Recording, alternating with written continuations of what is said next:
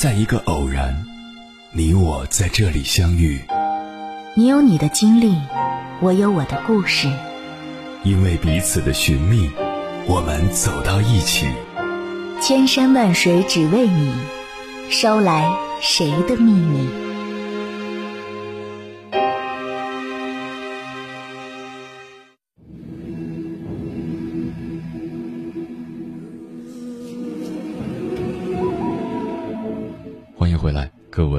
行者，这里是正在直播的中国交通广播，千山万水只为你，深夜不孤单。我是迎波，绰号鸭先生。我要以黑夜为翅膀，带你在电波中自在飞翔。如今，九五后的年轻人已经步入职场，他们的活力和创新精神有目共睹，但是他们频繁跳槽的现象也开始被长辈们所诟病，尤其是非常娇气、不能吃苦。几乎成了业界的共识，然而事实真的是这样吗？接下来，千山万水只为你，跟朋友们分享的文章是由一位职业生涯规划师所写的，名字叫《第一批九五后七个月就辞职》，我不怕吃苦，只是不想随便吃苦。作者赵小黎。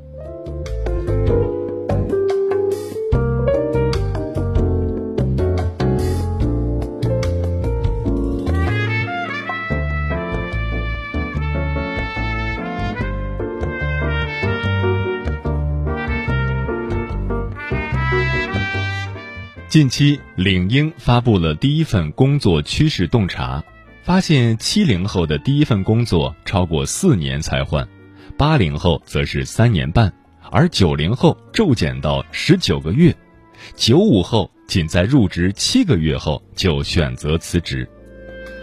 我整理了最年轻的这批九五后咨询者的咨询资料，挑出了一些代表性的案例。试图就一些共性问题进行分析，并给到一些建议，希望能给更多的人带来一些帮助和启发。咨询者小亮是一名意气风发的九五后，去年刚毕业，他就在家人的安排下进了一家国企上班。小亮大学学的是国际贸易专业。当初之所以选这个专业，是因为高考分数不够好，为了在分数范围内能上一所相对好点的学校，专业什么的就顾不上了，稀里糊涂就读了这么一个专业。话说大学四年，小亮对专业课丝毫不感兴趣，更是对做生意没有感觉。不过小亮的父母也没打算让宝贝女儿出来做外贸，这不。他们早就打点好了关系，一来让女儿毕业后留在身边，二来给安排了一份国企行政办公室职员的工作。在父母眼中，这份工作体面又不累，女孩嘛又不需要太辛苦，等工作一两年再考虑恋爱结婚，一辈子安安稳稳、风平浪静挺好。可是小亮做了半年，就感觉到了深深的痛苦。他想转行，可又不知道到底该转向哪里。小李老师，我真的害怕这种一眼望到头的日子。从小到大，我都是父母眼里的乖乖女，但是这一回，我想自己做主。小亮前来向我寻求帮助。我深刻理解像小亮这样的年轻人的痛苦和迷茫。不论是从时代背景还是就业环境来看，九五后面临的压力绝不比前辈们轻松。对他们来说，选择职业起步有三点不容忽视：一、社会期待与自我期待。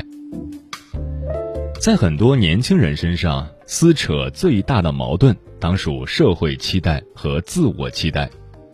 人的社会属性决定了你我无法摆脱世俗的比较，我们渴望获得社会认同，也希望有一天自己能比别人过得更好，这一点谁也不例外。问题在于怎样的生活方式是好的，怎样的选择又是正确的。好也好，正确也罢，本身就是极为主观的概念。而在社会期待中，对我们影响最深远的，莫过于重要他人的期待，尤其是我们的父母。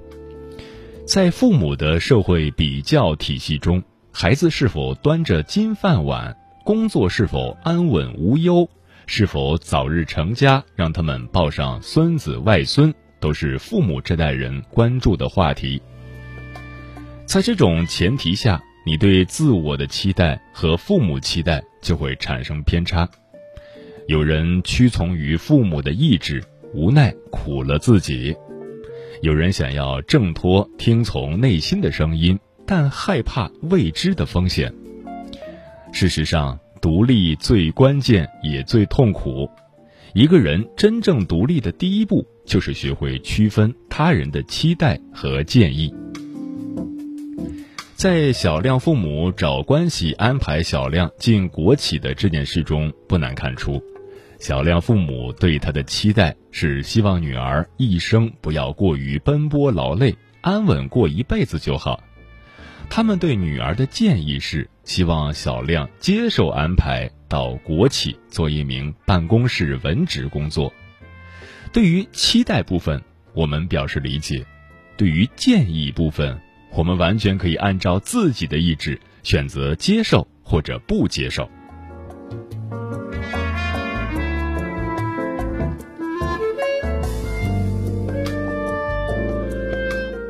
自我特质与岗位特点。职业定位中的重要部分，就是要评估自我特质与岗位特点是否匹配。匹配度高，则这份职业可以长久做下去，且容易获得成就感；匹配度低，则这份职业对你而言度日如年，很难获得成就感。那么，如何评价自我特质呢？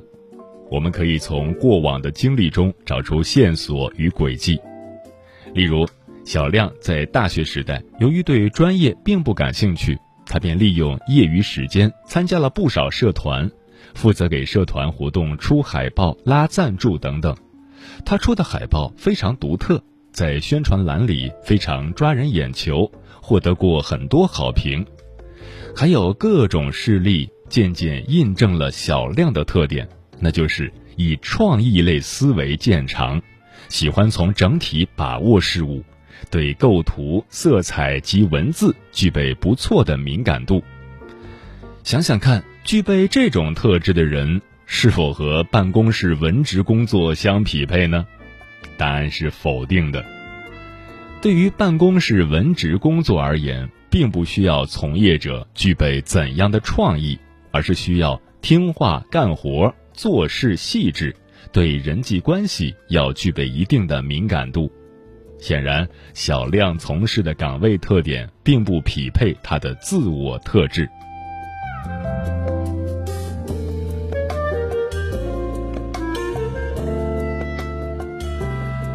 三、主观愿望与客观环境。对于初入职场的小亮而言。他希望自己能够迅速融入职场角色，并获得良好的发展。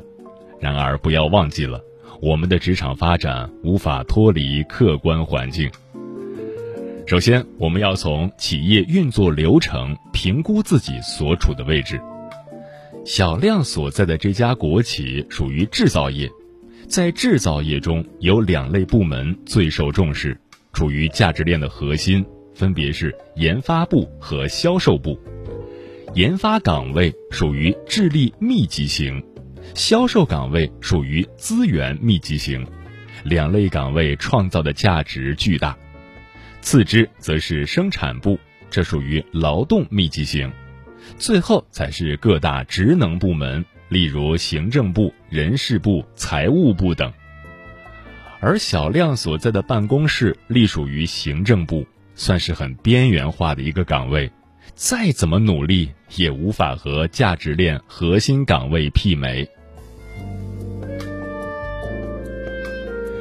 其次，我们要从企业文化氛围分析自己的发展前景。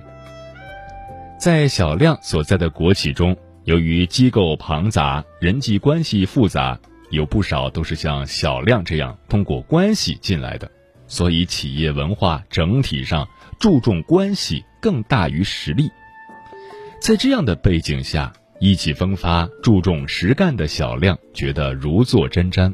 他觉得自己在这里干下去，受点委屈、吃点苦，自然不算什么；但没有意义的吃苦，无异于浪费生命。从职业技能而言，文职工作无法让自己有更大的提升；从企业文化氛围来说，不擅长走动关系的小亮，晋升空间更是渺茫。再次。我们要从工作内容判断是否有利于未来的发展。就小亮的工作内容而言，基本上都是打印、粘贴报销单据、统计考勤数据，将相关数据录入到系统中，处理领导交付的其他任务。基本上这些事务做下来，既不能提升能力，又无法积累资源。于是我对他说。既然工作都要吃苦，为何不挑点儿有意义的苦来吃呢？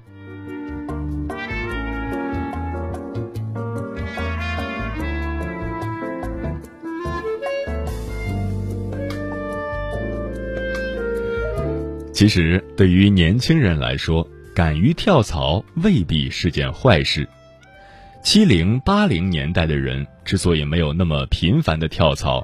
一来和整个社会的就业机会和环境有关，那个时候并没有太多的行业及岗位可供选择；二来和七零八零年代人的成长经历不无关联。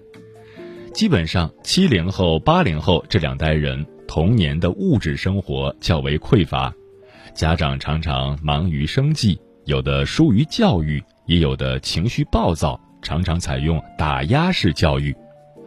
这种环境中成长起来的七零八零后普遍自卑，心理安全感差，做事不自信，缺乏勇气。而九零后，尤其是九五后的成长环境和七零八零后的无法同日而语。至少九五后的年轻人犯不着只为五斗米折腰，有家庭经济基础撑腰，更有壮志未酬的抱负与理想。加上社会处于高速发展时期，涌现出很多新的行业、新的岗位，确实让年轻人眼花缭乱、应接不暇。因此，从积极的角度来看，九五后跳槽现象正是反映了时代的进步。对于企业而言，员工跳槽将会促进企业和组织重新考虑如何留住员工。通过拓宽晋升渠道、增加竞争的透明性等方法留住员工，有利于整体就业市场的改善。对于个人而言，经历了跳槽的阵痛，必然会促使他们反思自我，更好的做出下一次的职业选择。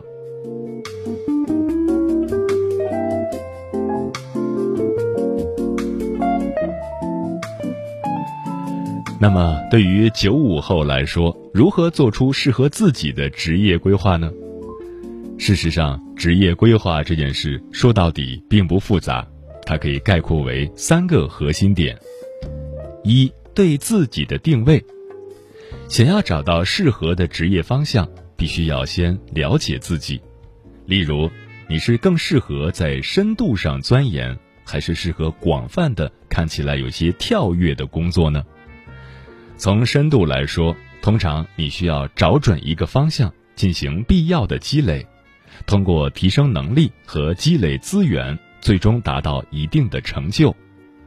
从广度来说，如果你喜欢的面很广，不妨想方法在短时间内接触了解更多的领域，然后迅速学习和成长，在看似不连续的职业跳跃中完成一次又一次的跃迁。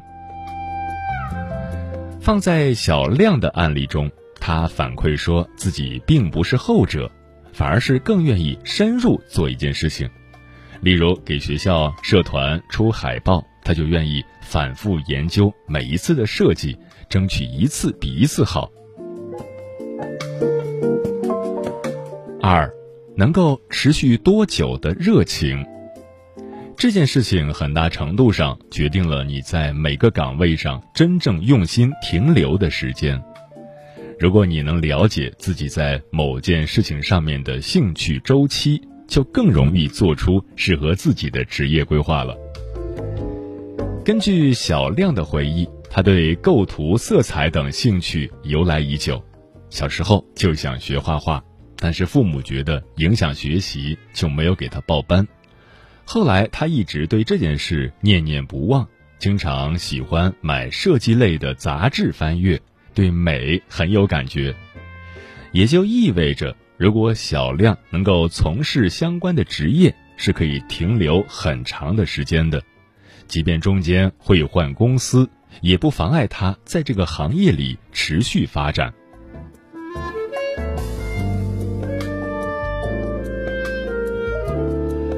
三是否能满足自己的需求？每个人对职业的期待不同，多大的欲望匹配相应的规划，本身就没有好坏之分。对小亮来说，他渴望赚钱，也希望能在一家公司的核心岗位上做出成绩，从而获得高收入，这一点无可厚非。经过几次咨询之后，小亮最终决定转行 UI 设计领域。他的决心挺大，报了培训班，进行了系统学习，后离开家乡，来到一座大城市，应聘到一家创业公司的相关设计岗位。虽然也很苦，但小亮认为这些苦是必要的。他焕发出前所未有的热情，每天加班到很晚。每天感觉自己就像一块海绵那样，不断的吸吮新的知识，感到无比充实。我知道社会舆论总是喜欢给年轻人贴标签，就像七零后背负的保守，八零后背负的自私，九零后背负的叛逆一样。如今社会舆论又开始给九五后各种标签和定义了。然而，我想说的是，每代人固然有各自的时代烙印，但有一点却始终没有变过，那就是，不论是选择隐忍在一个岗位上奋斗多年，还是零容忍不断的进行岗位切换，我们所致力于的事情从来没有变过，即不断发现自我，直到遇见更好的自己。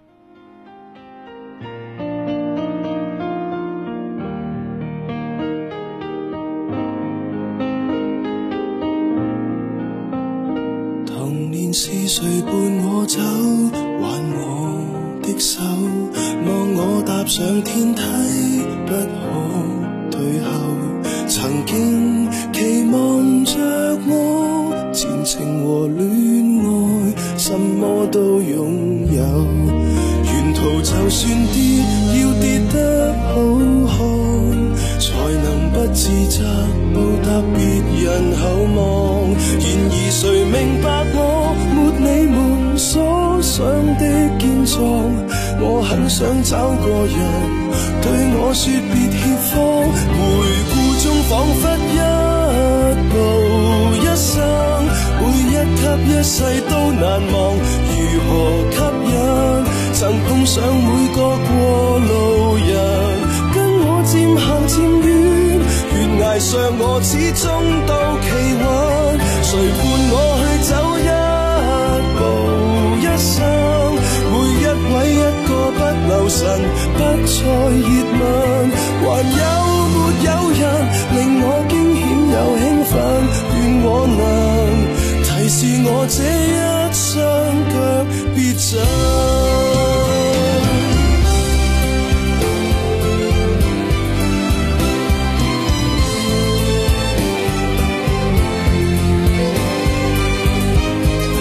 沿途就算跌，要跌得好看，才能不自责，报得别人厚望。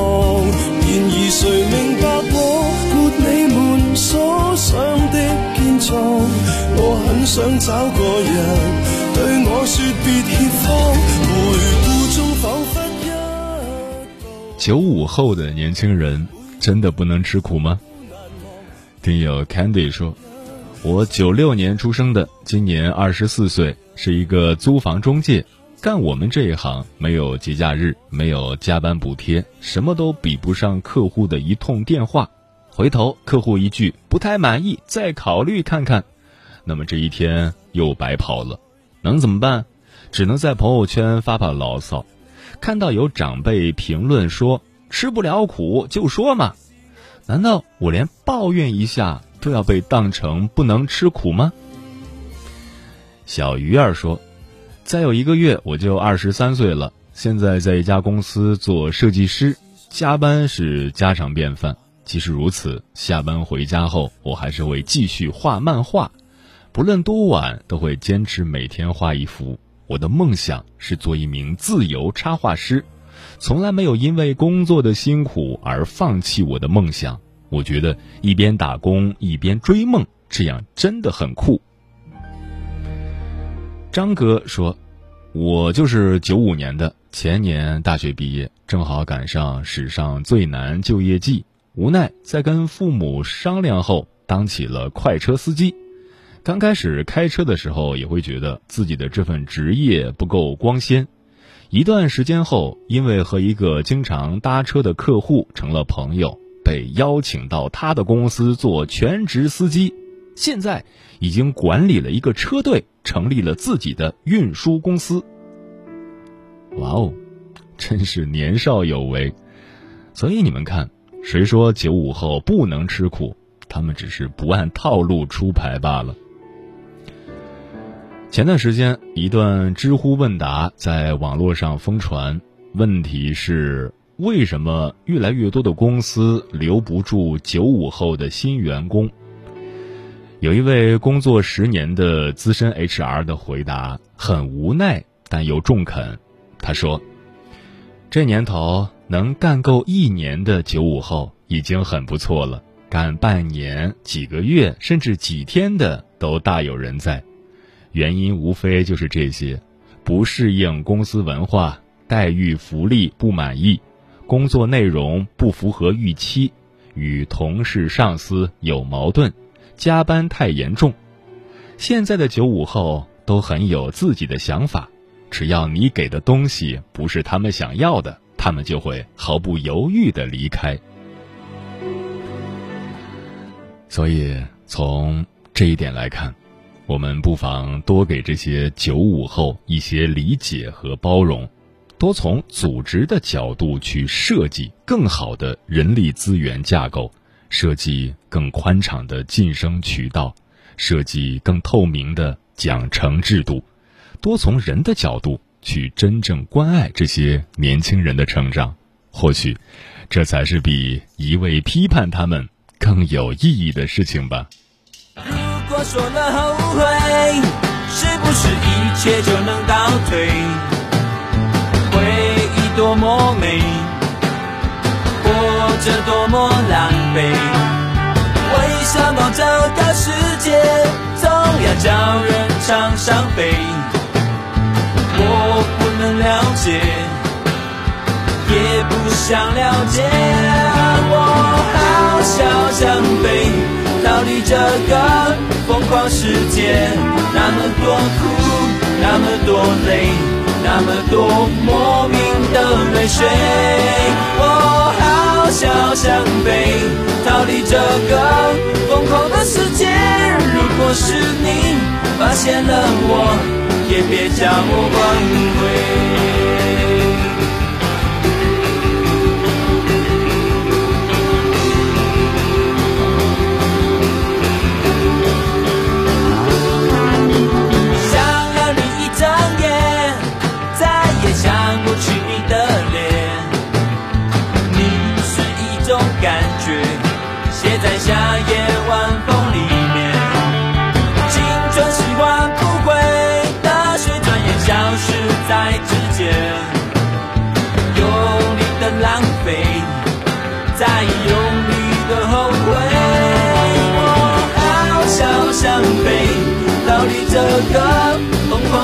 界，那么多苦，那么多累，那么多莫名的泪水。我好想想飞，逃离这个疯狂的世界。如果是你发现了我，也别将我挽回。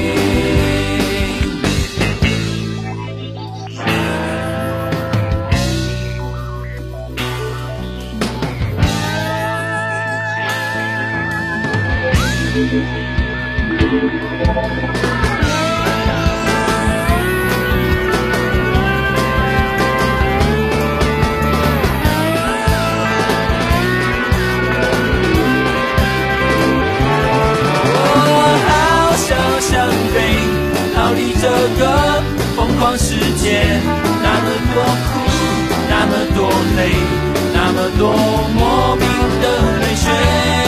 我好想想飞，逃离这个疯狂的世界。如果是你发现了我，也别将我挽回。我好想想飞，逃离这个疯狂世界。那么多苦，那么多累，那么多莫名的伤悲。我好想想飞，逃离这个疯狂的世界。如果是你发现了我，也别将我挽